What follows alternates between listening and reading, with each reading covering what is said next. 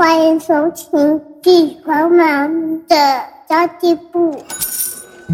即便是忙碌的职业妈咪，一样能够打造出幸福的家。从育儿、财务知识到自我成长，我们都要样样精通。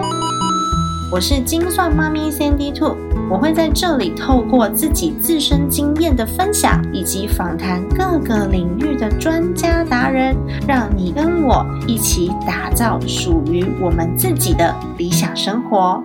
本集节目经费来自于行政院环境保护署。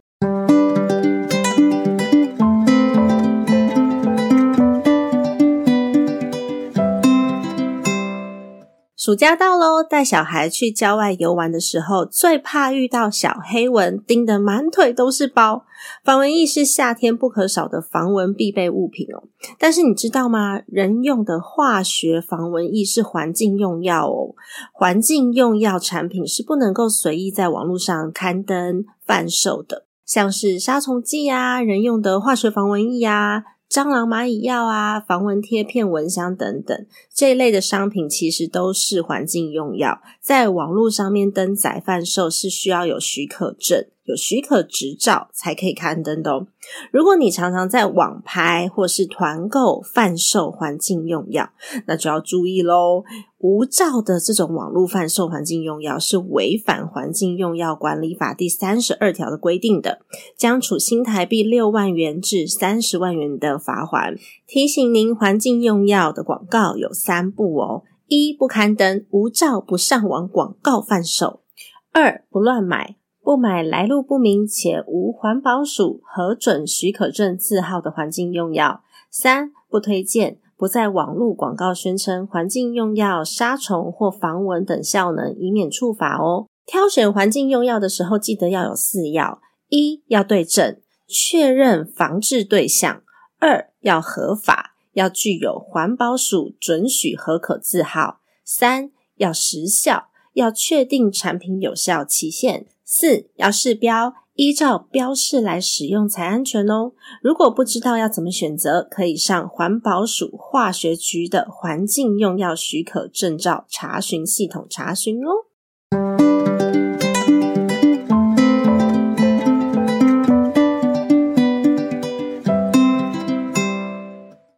大家好，我是陪你精算生活、创造理想人生的 C N D Two。你对异国婚姻或是异国工作曾经有过向往吗？我曾经还蛮向往的，因为我觉得这好浪漫哦，在海外工作嫁给外国人，这听起来是不是就觉得好像就是从电视里面走出来的浪漫情节一样？但是事实真的如童话故事般的幸福美满吗？啊，其实我认为呢，我们连自己人。就是都都是台湾人都需要有很多的沟通，然后有很多的问题需要克服了。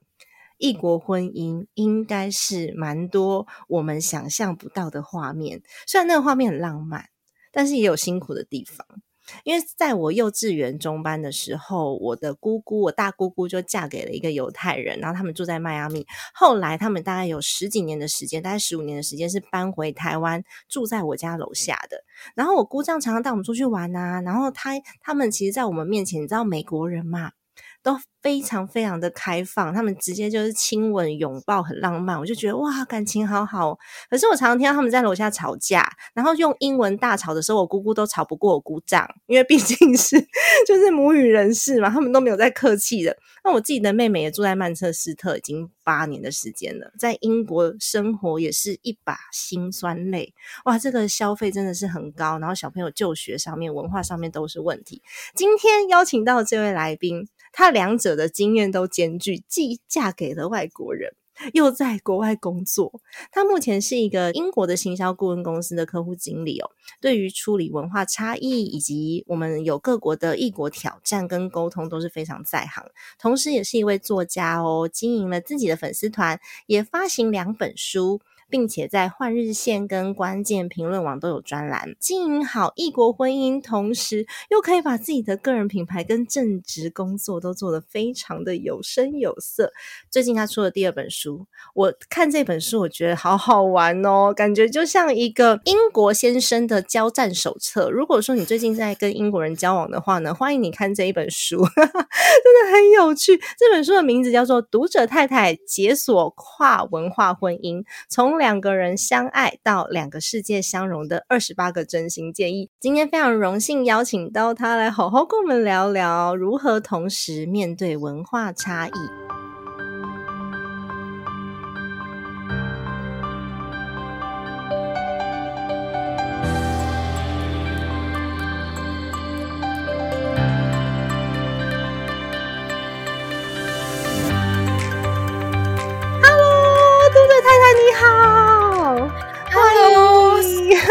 三级兔好，大家好。哎呦，你把我讲的太好了。我觉得其实哦，就是就是我跟你，应该你也是吧，就是有点工作狂的倾向这样子。对。是，所以其实做那么多事情，就是因为闲不下来，这样。没错，真的很忙，有的时候身体很累，可是就觉得心里面很愉快，很有成就感。我不知道这是受虐狂的一种感觉。哎，你你先生会不会说，哎，那个不要不要再这样，要顾身体？然后每次都说，可是你不懂，我其实是非常的 excited，我就是很没错，看到我这个 project 做完，我就很高兴，我没有办法 stop，因为我就是很开心呢。他很怕。有一天会暴毙，你知道吗？不要带两个小孩这样，不要那么努力工作。真的，我觉得停下来反而会很焦虑。哎，对，我就没有办法。我曾经有，我有一段时间，如果有某一个周末我都没有工作，做我自己的事情的话，我会很焦虑，想说我是哪里不对劲。后来我才慢慢的告诉自己，人本来就是周末有两天，本来就是有一天，至少一天是要休息的，因为你要充电嘛，这样你下礼拜才可以继续。工作这样，我是最近才渐渐有让自己放松这样。嗯，对啊，所以其实像我们这种人，就是要学习如何放松。我现在都会刻意安排，我也其实也有跟我的听众朋友们分享过，我是刻意安排出去玩的时间，还有刻意安排不准工作的时间。嗯，还蛮需要的。可是因为你现在是外国人啊，外国人通常对休闲活动他们会特别的重视，对休息跟生活感，对对，那反而是他他可能冲击会更大吧。嗯，对，因为其实外国人跟我们亚洲人比的话，就是真的就是 work life balance，他们觉得很重要嘛，所以就是为什么基本上在下班以后，你是不可能找得到。你的同事，因为他们也不会给你他们的 私人手机号码，这样就是他们自己下班后有自己的生活，有自己的事情要顾，这样子。那我现在也是啊，可是我觉得有点不一样，是我下班以后做的是我自己的。career，我自己的个人品牌的事情，所以我甘之如饴啊。如果你要我下班以后去做工作事情，我也不要啊。如果你付钱只付付到五点半，五点半以后我就我就不要再工作。可是那是自己的事业就不一样，那他也渐渐可以理解。而且因为我先生其实他自己也有，也算是有他自己的个人品牌，他是一个 musician，他吹萨克斯风，然后有自己出过专辑这样，所以他大概也知道，就是但那是什么感觉这样。可是我觉得他们还是。没有，我不知道，可能是我自己个性吧。就我就是很工作狂这样，我会花更多时间在我自己的事情上面。那他可能就是会，也是会平均分配，就是他有他的正职，但是他也会周末也会挑一段时间去做他自己的音乐的 promote 的事情。这样，可是他不会像我，就是一投入就停不下来这样。嗯，其实我觉得那种感觉就很像你如果很喜欢一个运动，或是你如果很喜欢冲浪，好了，那你就会一直想要去做啊。你的休息时间就是做这件事。那对我们来说，可能我休息时间就是做我自己的个人品牌，我觉得很 relax。对啊，我我记得上次有一个忘记是谁就专访我，我也是说我的休息其实就是。在做自己的事情，嗯，我觉得那个那带给你的成就感什么的，其实是非常 fulfilled，然后你会觉得啊。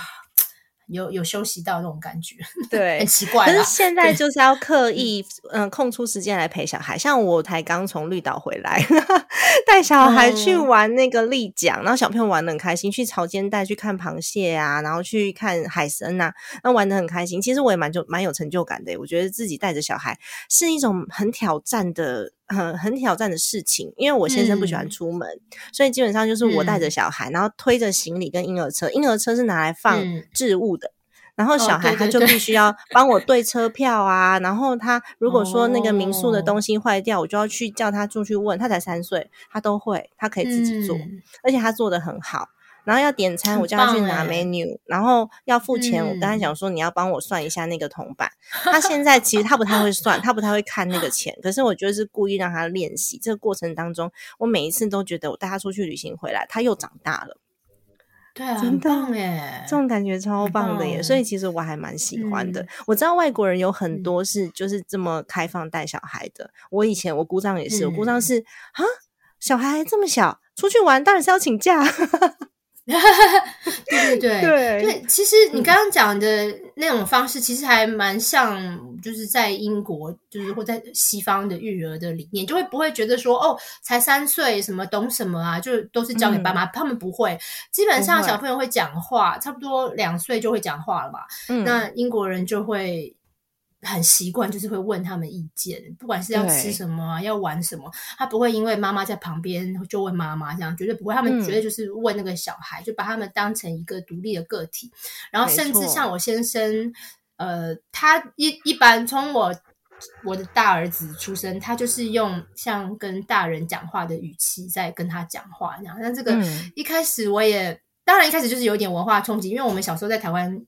习惯都是就是会用娃娃音嘛，就是会用那种小朋友的叠字什么的跟小朋友讲话。可是我老公就说没有啊，你要用大人的方式跟他讲话，这样他才会觉得他自己也是大人，而不是一个小孩，就是可以无理取闹这样。我觉得还蛮有道理的，真的哎。可是我觉得这个可能对大部分的台湾人来说就是一种冲击了。所以我刚刚其实开头我有讲过，对异国婚姻很向往，就觉得哎，外国人很浪漫。可是呢，我们有的时候是自己同同文同种，我们都不见得能够沟通，不同的家庭都会有冲击，何况是不同的文化背景。我通我刚刚其实有跟读者太太在聊到，说我以前在美国，跟我去英国找我妹妹，都是讲英文的，他们表现出来的气质是完全不一样的。嗯，对啊。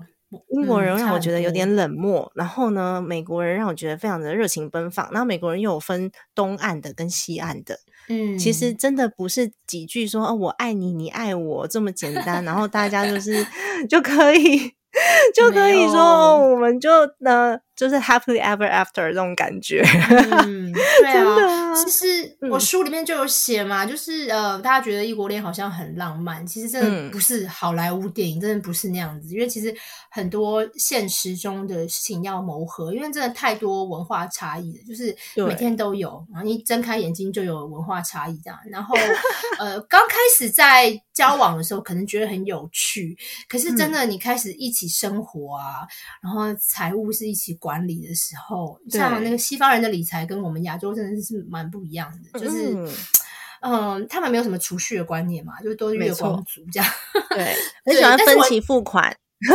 对，可是我先生跟我在一起以后，他有改耶，他比较他现在会存钱的，我觉得很很很棒。哦，对，我觉得这是文化融大融合，因为其实我之前认识过的美国人，他们也是大部分东西可以分期付款就分期付款，他们连买狗都可以分期付款，因为美国买狗其实很 贵，因为他们希望说养宠物是有一些经济能力的，不然的话就是流浪动物会很多，所以狗狗都可以分期付款，然后一只狗四千块美金，我觉得很 amazing。要要要那个纯种的啦，纯种觉得很贵，一般大概六百八百美金这样子。对啊，我就觉得啊，这样子这样子花钱可以嘛？但是我发现外国人现在也开始，就是可能东西方文化开始稍微有交流之后，他们也开始有一些储蓄的概念了。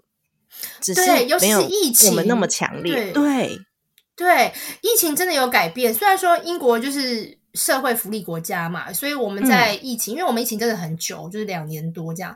然后政府发那个无薪假的薪水，就是是由政府来发的，也是发了，它是百分之八十，它也是发了两年，就是很大手笔这样子。就是，所以在这样子的社会氛围下，当然你就可以理解为什么他们的人比较没有储蓄的观念。对，因为福利很好，可是还是一样嘛，就是呃，虽然说政府已经很努力的在抢救失业率，就是有付呃无薪假的钱，可是很多公司还是撑不下去，就是那种餐饮业、旅游业真的撑不下去，所以很多公司还是就是不幸的就倒闭了，然后就之前员工，我觉得疫情真的有让那个呃外国人、西方人有意识到就是存钱的必要。还有第二个，我觉得就是戴口罩这件事情。然后就是 culture shock 到不行，对，我不知道你记不记得，你你妹妹应该有说嘛，这疫情在二零二零年初刚在英国开始传开来，说根本没有人在戴口罩啊，怎么可能？对，大家买都买不到。而且不只是人民这样觉得，就是政府也觉得，政府的宣导也是说不需要戴口罩，戴口罩不能防疫，只要洗手就好了，就是很夸张这样。所以，但是疫情过后，大家有这个观念有纠正啊，所以我觉得你讲的很有道理，就是。就是呃，外来文化来到任何一个社会，其实是一个进步的基础。因为有文化憧憬才会改变，有改变才会进步。我们大家看那个，譬如说戏骨哈，因为我最近在读那个 鲁豫大哥的书，他在讲戏骨的事情。戏骨为什么那么进步？是全世界最领先科技，就是发源在那边，就因为他们非常的 open，非常的接受外来文化。所以我一直觉得，大家呃，第一个虽然不要觉得说异国。恋好像就是很浪漫，其实不是，是有很多文化冲击要去谋合的。但是也不要觉得因为这样子就却步，因为其实有冲击才会有进步。我真的这样觉得。对，然后你不要觉得说啊，外国人他们好像外国月亮比较圆，所以你什么都要按照他们的文化，然后要 去融入。他没有，是两个人是互相的。对。对，关于外国月亮比较圆这件事情，我其实，在英国也看到很多，就是有一些比较年轻年轻人啦，真的会还是会觉得说，嗯，会不会呃，他跟我不一样，是因为他是外国人？那我都会跟大家说，呃，你在跟异异国的异性交往的时候，你要用尝试。如果他有一些事情让你觉得怪怪的，这跟他是哪一国的人没有关系，跟他这个人的人品有关系。像什么 会。故意不介绍你啦，就是隐，就是当你是隐形女友啦什么的，或者是还是继续两个人都讲好了，但是还是跟其他人在 dating，这个就是怪怪的。这样大家千万不要帮对方找借口，就是要聪明一点这样子。嗯，千万不要觉得说哦，这是外国人，这是他们的文化。我觉得这真的有的时候我们会一时之间很难分辨。哎，你是怎么分辨的？这个是他个人问题，还是就是整体文化氛围的问题？就是用尝试啊，因为其实我认识我先生的时候，我已经二十八岁了嘛，就是 也算是在打滚过，情场打滚过这样，所以嗯。但是我也承认，外国人你要你真的要多一点时间去观察，这是没有错。可是有一些基本的原则不需要放弃。譬如说，我有讲嘛，就是呃，你要先观察他跟他的朋友还有家人互动，这真的很重要。不管是哪一国人都是这样，尤其外国人，因为你又更不了解他的文化，所以你可能要多花时间去看。因为跟父母、跟朋友互动真的很准，尤其是跟他的父母互动的方式，就会是未来他跟你一起组成家庭以后，他跟你互动的方式。因为人都是这样嘛。他是 copy 他的原生家庭这样，没错。然后跟朋友也是。那如果 有一些 男生是没有朋友的，我觉得你可能也要再 小心一点。就是为什么他会没有朋友？对，怪怪的。对，就是这个要小心。啊，还有最后一个是跟小朋友、跟动物互动。我觉得这个也可以看出一个男生的 quality 这样子，因为他如果让小朋友很喜欢，然后甚至动物，动物不会说谎嘛，动物通常会喜欢一个人，就是因为他真的就是很 friendly 这样子。我觉得这是我的经验啦，大家可以就是试试看。如果有认识外国人，然后一开始不知道从何观察，可以从这三点开始。嗯，有我看到你书里面有写，可是我那时候在看这一段的时候，我就觉得他感觉就是你两个人相处，不管你们的文化背景如何，或者是我们的家庭背景如何，就是我要让你觉得愉快，你让我觉得愉快，我们是互相配合的。所以不管他是哪一国人，这就是很重要的事情。即便文化不同，他愿不愿意配合你，你愿不，然后或者是你愿不愿意去理解他。这才是重点，而不是说我单一的觉得说啊，那没关系，这个美国人都是这样啊，意大利人都是这样，其实不是，嗯，其实真的就是回归到个人，就是我对这个人本身，还有他对我，就这么单纯而已。要长久，一定要互相沟通，因为没有人是可以忍耐一辈子的嘛。对啊，所以真的，大概交往到一个阶段，如果你觉得有一些观念真的很不一样，是要沟通的。所以我觉得我因为不只是。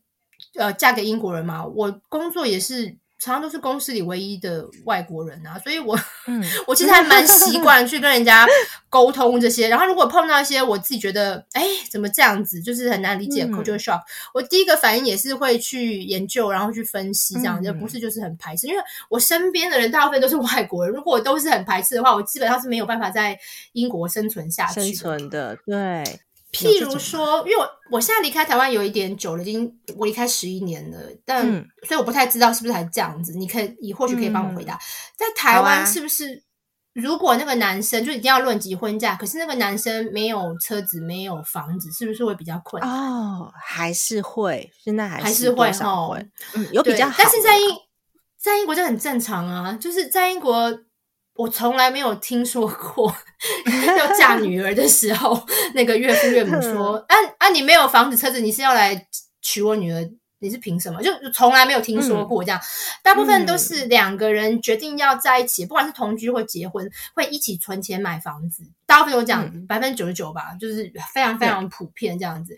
我觉得这可能也可以解释，呃，就是我说没有提到嘛，就是。英国的两性关系是比较平等，是是这个意思，就是没有女生比较没有觉得说啊，好像我是女生，所以 我就可以依赖谁谁谁，没有，他们是比较平等，就两个人就是平等的。那我们如果决定要在一起的，那呃家务分工啊，或者是财务分工，我们就是一人一半这样。那同样的，就是男生也不会期待说啊，那我结婚以后，那小孩啊什么家事就应该都要丢给女生，嗯，比较没有，真的很，我从来没有。觉得有人男，我没有遇过英国男生会这样子光明正大的提出这种期待，从从来没有，都是互相这样。没有这么理所当然呐，台湾好像就觉得理所当然，女生好像就是哎，薪资不能比男生高，然后要在家里面的家事上面多付出一些，然后男生呢，他的社会期待就比较高，要买车买房，然后要很有成就。其实没有，是生活是两个人的。哎，那小孩呢？因为我妹她也都在英国嘛，她两个小孩，一个大班，一个小二。那我觉得他们的教育观念跟台湾好像蛮大不同的哎。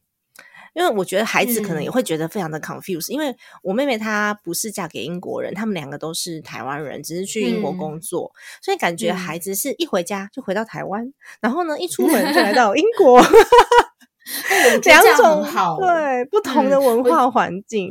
对，我觉得这样，他们像这种家庭，其实第一个就是语言，他们就一定就是双语嘛，中文跟英文都很好。然后他们也可以最直接的学习到两边的文化。那我们家的话，因为我先生有去过台湾很多次，他很了解。那他有他是老师嘛，他的正职是老师这样。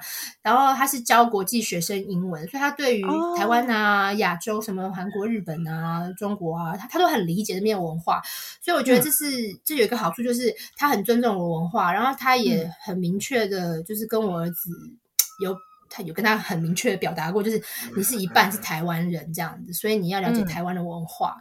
那所以我们家算不能跟那种 都是台湾人组成的家庭比，就是我们家没有在讲中文这样。可是我觉得我现我小孩到现在就是观念，里都知道他自己是一半的台湾人。嗯，那呃，所以在呃育儿的话，当然我们是。我我我觉得夫妻俩有小孩之后，很容易因为育儿的事情吵架，所以一定要有共识。那这个共识也不是说一定要听老公或一定要听老婆，是也是大家互相讨论之后的结果。那我觉得英国跟台湾育儿各有各的优点。譬如说，英国很强调小朋友很早就要独立嘛，但是台湾其实是很强调就是要尊敬长辈，因为这个 在英国比较没有观念。你看他们叫爸爸妈妈就直接叫名字这样子，就是嗯，跟我们差很多这样。那我觉得我老公有把这一点考虑进去，这样就是他他自己他老师嘛，他他觉得英国的学生其实还蛮没大没小的，然后他很喜欢台湾这种很尊敬长辈的一种态度，这样所以。我们在教育小孩子的时候，其实我有一章在写说 hybrid 教养法嘛，这也是一个呃异国婚姻，我觉得是一个好处啦，就是你可以学到两个文化的优点，然后尽量去避免两个文化的缺点，或是用其中一个文化优点去补另外一个文化的缺点。对，我觉得这样蛮好的耶，因为即便不是两个国家好了，不是两个种文化，即便是我跟我先生，有的时候我们在育儿上面，我们重点摆放的可能不一样，或是我们对同一件事的观点不一样，我都会去跟我的小孩解释，为什么妈妈这样子想，为什么爸爸这样想，为什么妈妈这样子做，为什么妈妈做这个决定，为什么爸爸做那个决定，我们是想法不同，而不是说有一个好一个坏，其实很多事情都没有好坏，然后再让孩子自己去判断，其实文化也是这样啊。就是我们东方的文化，我们习惯怎么做；西方的文化，我们习惯怎么做。然后让孩子去体验，他就可以理解了。对，其实我觉得这还蛮有趣的，你知道吗？你刚刚在讲到你先生很尊重孩子是台湾人这件事情，我我我有一次是在我表弟，我表弟在迈阿密念书嘛，因为我姑丈那时候，呃，他那时候在。回到美国没有多久，他就那个心肌梗塞过世。然后有一阵子是因为我那时候美国签证还没过期，我就到我表弟那边去。然后他那时候在在念国中，那时候还在念国中，我有去参加过他的同学会。然后就有其中一个妈妈哦。爸爸妈妈都是外国人，然后他们领养了一个看起来是东方皮肤的孩子，一个女生。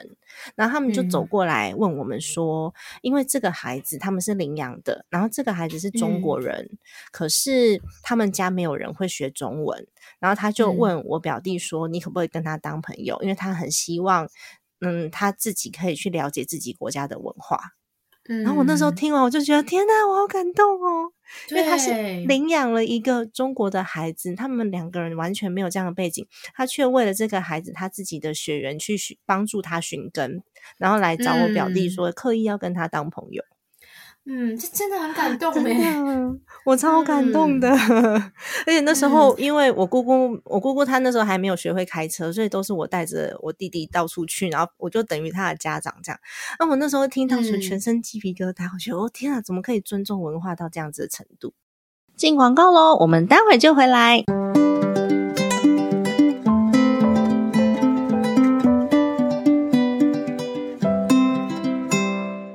读学计划是我们为妈咪们创造出来的专属晚读时光。我们每个月呀都会有两次的线上免费非读学的活动。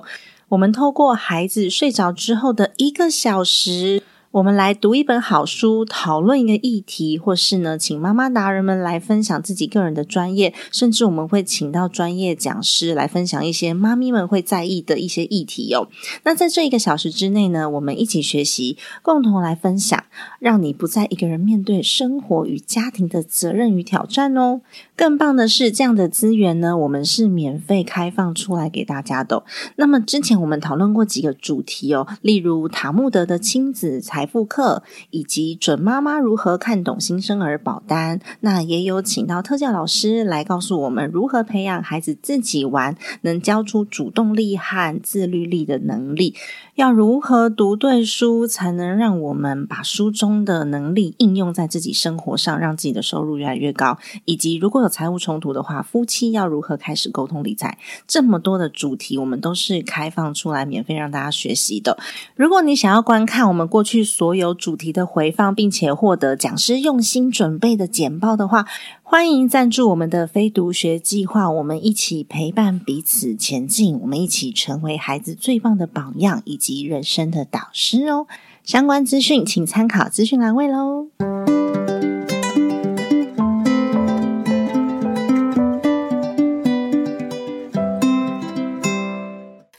有时候你看一个国家、一个社会是不是进步，其实也可以从这边观察起，就是他的人民是不是很接受外来文化。这个，这是我住在英国十几年，我我的感觉是这样。通常一个越兼容并蓄的地方，嗯，就是你自己。看经验里就是这样，越兼容并蓄，它就是越强盛、越进步。对啊。嗯，真的。那我现在带我孩子也是这样，因为台湾其实体制内教育啦，现在当然有很多什么实验小学啊，体制外的那个学制啊。但是我觉得体制内的改革稍微慢一点，主流都还是填鸭式的教育。然后像我是属于那种比较开放引导式的，然后我自己身边的朋友，大部分的妈妈也都是这一种。那他们就觉得，哎，孩子好像上到小学之后啊。因为学制的关系，就是体制内的老师，即便他们很开放，他们还是稍微比较不能够接受这样的孩子，通常都会被定义成不听话。然后嗯，没有规矩的坏孩子，我就觉得有一点担心，太皮了，有没有太多自己的想法了？对啊，所以其实我自己也是在体制外教育跟体制内教育，我有一些担忧。我不知道英国人他们对于孩子的教育，他最重视的那一点是什么？有有几个比较重视的面向吗？当然，每个家庭不一样。可是呃，就拿我自己家庭来讲好了，我们觉得呃。就两件事最重要嘛，一个就是他一定要善良，他不要做危害社会的事情。然后第二个就是他快乐就好，所以他只要 做。他快乐的事情，然后又不伤害这个社会，他其实要做什么都可以。然后像你刚刚说那个，其实我刚刚听讲，我也觉得你非常适合住在英国，因为你从孩 孩子这么小，你就会让他知道这个世界上没有标准答案，这是非常非常英国式的教育哦，真的。你你记不记得我们小时候就是很习惯考试，就是都有标准答案，填一二三四 A B C D，然后或者是填填充填充对，然后。我们以前最讨厌的就是申论题嘛，因为要写很多，这样就不晓得，就是就没有标准答案嘛，就是要自己发挥，就觉得很麻烦，又不知道怎么准备。可是，在英国是倒过来的，就是他们从小就习惯，本来每一件事情都有不同的观点，就是有不同的角度去看，本来每一件事情就不一定有标准答案。是啊，所以他们思考的深度不太一样哦。他们思考的深度，我觉得有时候讨论事情比台湾的大人都还要深，还要广。对，而且这也是为什么他们比较就事论事，他们可以就一件事情来讨论，但是不会翻脸。我觉得台湾人 有时候讨论事情，最后就觉得，哎，你到底是不是我我老婆？为什么你跟我想的不一样？就就会吵架这样。可是英国人觉得每个人本来就有不应该就是不一样的想法，所以讨论就是结果不一样也是正常。然后他们不会非常的就不会 take it personal，就觉得嗯好，我们还是朋友，只是我们对这件事情的观点不一样。嗯。真的，哎，其实你知道吗？因为我自己，我妹妹住在英国也八年多的时间了，所以我有在想说，哎，我是不是要把我的孩子也也送过去那边，可以受教育或是念书？但是其实离乡背景，重新建立人脉啊，重新找工作啊，重新要拥有一个社交圈啊，这种事情，我觉得，哦，天哪，还是很挑战。你当初是怎么样去面对这些问题？我当初就是因为不知道，我就是笨啊，我就是才知道 原来这么难这样子。我真的很老实跟大家说，我当时就是。呃，因为没有去过嘛，而且虽然我在结婚前有在英国待过一年，可是你知道那一年是我是做志工，然后我那年的计划很明确嘛，就是做志工，然后一年以后就回去，那就没有什么要不要去呃规划经营的问题。可是我真的因为结婚移民过后，那就不一样，那等于我人生三十年后我都要在这边这这个国家定居，那我要怎么样去重新建立我的社交圈？怎么样呃去建立我的职涯？一开始的时候是因为没有去过，所以你不知道，然后你就想说呃背上我以前的经验，我以前人生经验是找工作都很顺利，我我的工作都是一个接一个嘛，然后我都不用，我其实基本基本上不用去想说不用考虑职涯这件事情，就是很顺这样，所以我也以为在英国大概也会是这样，就不是，就是 太天真了。对，就是呃，然后加上有时候就是人算不如天算，有时候你计划了半天，可是刚好那一年因为是二零一一年嘛，然后二零一一年是。英国的失业率，呃，近三十年来最高的一年，就是刚好碰到，因为他之前有那个信贷危机，然后就影响经济，这样连英国人本身都找不到工作。然后我是一个外国人，然后我又没有英国的学历，我我只有英国，我我只有台湾的工作经历，我没有英国学历，完全没有。然后那时候就就非常非常困难。对啊，对啊。可是我觉得，呃。我其实有跟大家说，虽然我是一开始很辛苦，可是其实我去之前虽然有这一股傻劲，其实我有我也有一个 backup plan。我那时候有跟我先生讲好，就是我们就是试试看三年这样。如果我在三年内我都没有办法找到我很呃。喜欢的工作，然后没有办法真的很适应这个国家的话，那你就要跟我一起回台湾。我觉得这是，就是我在决定要来的时候，其实我是有条件的。我就在想说，呃，三年就是时间不长不短。那如果在这段时间内，就我相信我自己有个能耐，能在三年内 settle down。但是如果我没有办法的话，那我还是有一个 plan B，就是我们就一起回台湾。就我不会把自己就是好像就是。完全没有后路这样子，我觉得大家在如果真的要移民之前，其实要有自己的 backup plan，这真的很重要。那还有就是去之后呢，我觉得要有一个决心，就是呃，就是全力以赴。虽然一开始会真的是会很难，而且有些事情你是没有办法预测，像我没有办法预测那一年的失业率这么高嘛。可是我觉得就是既来之则安之，把把这个逆境当成一个挑战，这样子不是很多人都说什么呃什么什么跌得越低就弹得越高嘛？就是这种时候你的心理素质就很重要。没错，对，因为到国外真的是会这样子。我我不是要吓大家，可是你一定会你在台湾呼风唤雨什么的，你到那边你真的就是 nobody 这样子，就是要从头开始。真的，而且你觉得，我觉得你先生很勇敢，他也答应你这件事情因为如果三年后回台湾换他是 nobody，他也是，他也是要重新来过，然后适应台湾的文化。对啊，就大家要呃互相协调嘛，妥协各退一步，因为异国恋就是这样子，不是你去他的国家，就是他来嘛，就是其中一个这样。没错，真的。而且其实，在英国，我们有可能有很多没办法适应的地方，例如说天气。或是我觉得英国的 食物，英国食物很 对。为什么英国食物可以那么难吃？它明明就是跨个海就到法国，法国食物还蛮好吃的，差很多，真的，永远都是炸鱼薯条，炸鱼薯条到哪去都是炸鱼薯条。对，有很多东西是需要磨合的。然后我觉得英国的那个公共交通的交通费超贵的。我第一次坐地铁吓死 哎！对对啊，而且越来越贵，每年调涨啊，就是疯了这样。对啊，所以现在就是贵，还经常罢工或者是什么？对，呃，会 delay 服务品常常罢工游行，然后税金又非常高。我妹就讲说，这一波英国的不管是电费还是连税金都涨价，电话费也涨。对，在英国育儿大概会有哪些成本？一个网站有统计，就是包括生儿子跟生女儿的成本是略有不一样的。那你要不要猜一下，生儿子要花比较多钱，还是生女儿要花比较多钱？那生女儿吧，答对了。所以生女儿的话，她是她是从出生哦到十八岁的平均花费。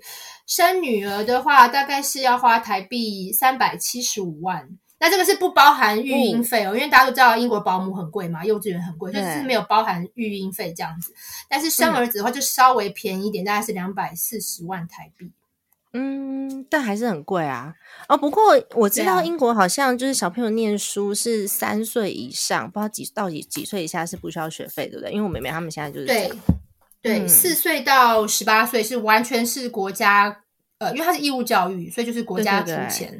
如果你是念公立的话，可是如果你要念私立就不一样了，私立哦，好，这可以理解，可以理解。所以他们现在是念公立学校，然后有一年就是因为好像疫情的关系，所以希望孩子都去上学，然后那个呃大人可以在家安心工作，因为小朋友的那个确诊率比较低，然后症状也比较没有这么样子像大人这么严重，所以我妹妹就说好像。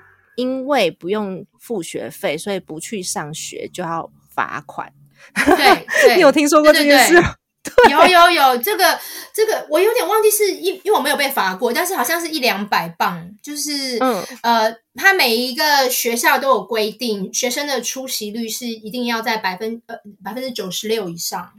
如果低于这个比例，你就是要被罚钱。然后你呃想要跟学校请假，譬如说请假出去玩什么的，这是基本上是不可能的事情。学校绝对不可能准假的，因为他你想想看，他如果准一个人，那所有的人都会要请假。因为因为英国是这样嘛，就是旺季就是学校放假的时候，嗯，那学校放假那个机票啊什么住宿就会涨两三倍，就很夸张。所以很多父母要去 holiday 的时候，都会想说可不可以早一点把小朋友就。就不要送去学校，就早点带去 holiday 这样。那这种时候你就要负担那个罚金，就是你你是可以啊，你是可以，可是学校绝对不会准账，然后你就要付那个 penalty，就是罚金对，好像是一两百磅我妹妹因为两个小孩，然后因为你知道台湾人还是会，我们还是会担忧啊，因为台湾是只要有孩子确诊，然后确诊就全班放假，然后有有三分之一个班级确诊就全校放假。那英国是小朋友确诊完就。带回家休息五天，然后再正常上课。对啊，对啊，对。然后有，尤其是因为那时候正严重的时候，买不到口罩，他都自己在家缝口罩。然后英国人又不戴口罩，那个时间，他就把小孩就留在家里面休息，然后罚被罚到怕了，就干脆回台湾一年。有有，我有认识朋友也是这样，就干脆就那一年就回台湾。对啊，真的。但是就是就是要要。因为就回到刚刚讲，英国的那些那个教育是义务教育，所以你如果擅自离开的话，他不会保证你回来的时候还有那个位置。哦，对，所以没有位置，他们重新他们搬家，然后重新找学校。对对对对，英国是这样子。对，所以真的是蛮多不一样的挑战，跟我们想象的完全不同哦。怎么会明明疫情这么严重，家长在家里面上班，然后小孩全部都要去上课？我们是反过来的，我们是先保护小孩，把小孩都都接回家，大人没关系，没关系，确诊就算了，这样。我们完全是文化是相反的耶，对，真的，所以真的非常需要适应，这是妈妈的心脏要很挑战。然后还有他小朋友发烧也是送去烧了几天送去，然后医生就说：“哎，烧几天咯？烧三天而已。”哦，好，那再送回来，没事，让他继续烧，连药都不开，然后排队排很久。对啊，对啊，其实你刚刚讲那个，我真的也是一路经历过来，因为我从疫情刚开始到疫情结束，我全部都是在英国，其实真的是很煎熬，没有错。当时也是真的好多次，我都舍不得让我儿子去学校，因为你就知道嘛，他就等于就是去一个。大毒窟这样子，小朋友在一起就互相传染，这样我们也都这样挺过来了。现在好好不容易疫情终于过去了，好不容易，真的可以去酒吧了。可以可以可以，什么都可以，已经恢复正常了，对对啊，什么都可以的。嗯，没错。那我们其实一开始就有讲到，你正职工作也很忙，然后常常都要就是有有休闲休闲的时间，你也是在做你自己的个人品牌啊，然后出书啊，写专栏啊，育儿啊。所以，我们刚刚有提到你的动力。就是你觉得这样哦很爽，跟我一样 成就感。可是我们是神经病这样，真的。可是有动力，动力不代表说我时间跟精神上面可以好好的分配。因为有时候我都是会变成说，呃，身体很累，就是精神上很亢奋，但是身体很累。你自己会怎么样去做这样子的调配啊？嗯。其实很累这件事情，有小孩，小孩出生来就一直就很累这样子，所以我从来没有什么真的很睡饱的时候，就是我觉得我已经习惯，我觉得。呃，我我觉得女人跟男人比这一点真的很了不起。我觉得我们真的很有弹性，像很累，你还是可以继续工作。可是我如果我老公他前天晚上我女儿闹什么的，他就真的就是宕机，然后他就没有办法。真的耶，男生好像是这样，是很逊啊。我觉得女生这方面真的是，我是说真的，就是为什么这其实这个世界女生是有非常非常多多的优点。是超越男性的，呃，可是可是很可惜的是，目前来说，整个世界来说，就是在领导阶级的人还是男性比较多。我每次都觉得，但是这背后有很多原因啦，我们可以就是下面以后再开一集来讨论。但是女生真的不要小看自己，我们真的是呃比较有弹性，我们可以很快的 adapt 到不一样的情境，就算我们很累，我们像我的情况是，我我当然是很累的时候，我就会让我自己。隔天我就会很早去休息，就是补回来那个前天损失的那个。就是你还是要有专注力，尤其像我们这种创作者，你如果没有专注力的话，其实你是事倍功半。你要有专注力的话，你一定要有。精神，所以可能这个时候就要跟先生说，我昨天真的很累，可是我明天有很重要的事情，你可不可以帮我带？就是两个人分工协调，这个很重要。这样子，妈妈你才有时间去休息好之后，第二天回来做你想做的事情。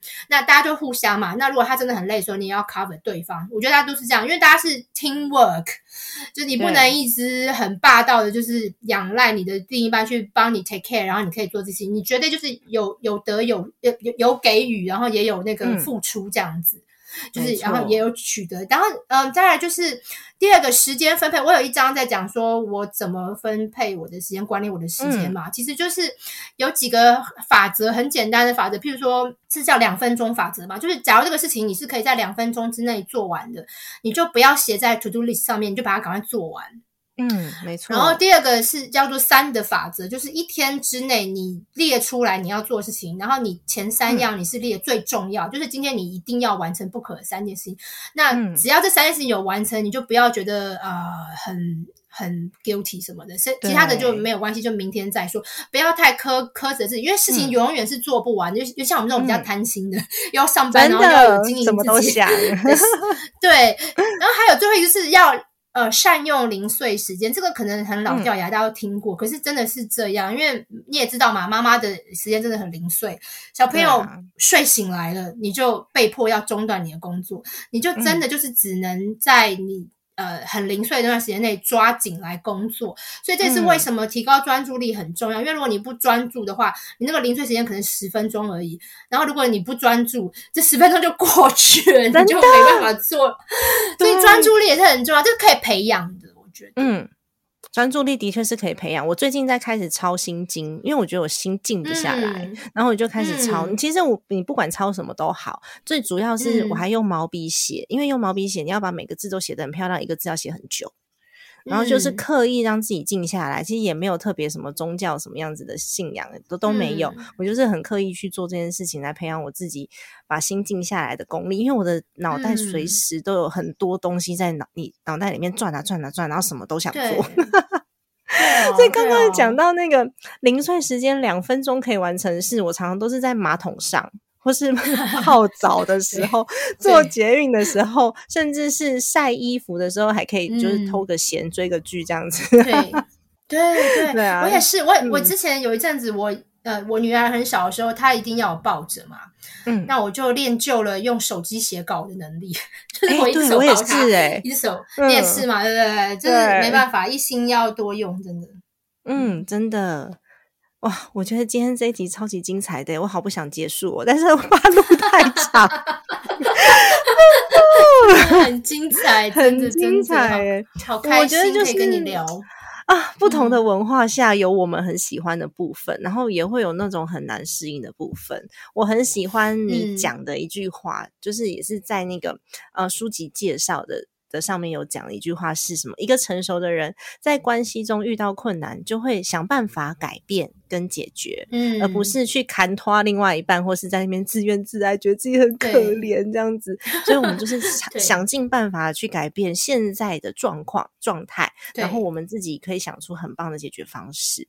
然后，我觉得无论另外一半跟你的差异有多大，就只要你有智慧，就可以克服大部分的困难。没错，其实连。同文同种的人呐，有的时候反而哎很难包容哦，因为你会觉得，嗯啊，我们就是同文同种啊，所以你应该要懂我啊。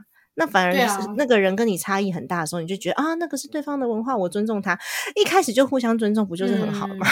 为什么要让自己的理所当然变这么多？那反而包容就变少了。这真的是两个人相处的问题，那反而不是说哎。我我不我相同文化是不同文化的问题，那亲子关系也是是双向而且平等的，然后夫妻亲子都没有高低之分，我真的很喜欢，就是你在书里面有讲到这个部分，啊，好开心今天可以访问到你哦，真的很推荐读者太太的新书，谢谢，感谢你的邀请，真的，那我们要去哪里可以找到你？我知道你有一个社团，然后你还有一个 Facebook 的粉丝团，对不对？对，对我。在脸书上有一个粉丝页叫做“读者太太在英国”，大家有兴趣可以去追踪。那会分享很多关于在英国工作的事情啊，还有一些呃，就是记录我的生活，比如说像育儿这这部分也也会提到这样。嗯，然后呃，我也有一个社团“女力干杯”。就是就是不晓得，就是那个三里兔，你喜欢小酌吗？就是我平常还蛮喜欢喝一杯的这样子，就是所以那个喜欢，但是常常在讲的话，人家会觉得我们很像酒鬼，但其实不是。妈妈很 想要微醺放松，我们真的只是小酌而已。小酌对舒压这样，所以它是一个女力成长团，大家可以一起讨论一些关于女力呃成长的一些话题。然后叫干杯，其实除了小酌以外，也有一个就是大家一起加油的意思，这样就是 cheers 这样子。所以其实这个意思，大家大家有兴趣可以加入。那呃，如果对这本书有兴趣，也。呃，就是读者太太解锁跨文化婚姻有兴趣的话，也欢迎可以到博客来订购，那也有电子书这样，然后都欢迎大家到粉丝页留言，告诉我你对这本书的想法，我非常非常需要知道大家的 feedback，因为你知道写作的人都是这样子，想要知道读者觉得。看法是怎么样？这样是的，尤其是那个书买回去如果没有 feedback，我们就想说，嗯，这本书他到底喜不喜欢？因为你知道写一本书真的要很久的时间。没错，而且我常常都觉得我们作者就是一个闭门造车的过程。你觉得啊，对我觉得是这样这样，可是到底读者看到反应是怎么样的？如果你们不告诉我们，我们真的不知道，所以拜托，告诉我们，拜托。对，推荐读者太太的 Facebook，然后还有新书跟刚刚讲的社团，我都会把这些链接放在资讯栏，然后大家就去点选，可以很简单的去找到哦。那么今天的节目就先到这边结束啦，也希望大家如果你很喜欢今天的节目的话，帮我们留下一个五星好评，这对创作者来说超级重要的。我们知道，我们会知道说，我们持续在创作都有人看见，然后有人肯定，我觉得是一种很棒的成就感。那么今天节目到这边结束了，家庭理财就是为了让生活无余，分享这期节目，让更多朋友透过空中打造属于自己幸福的家。我们下期再见，拜拜。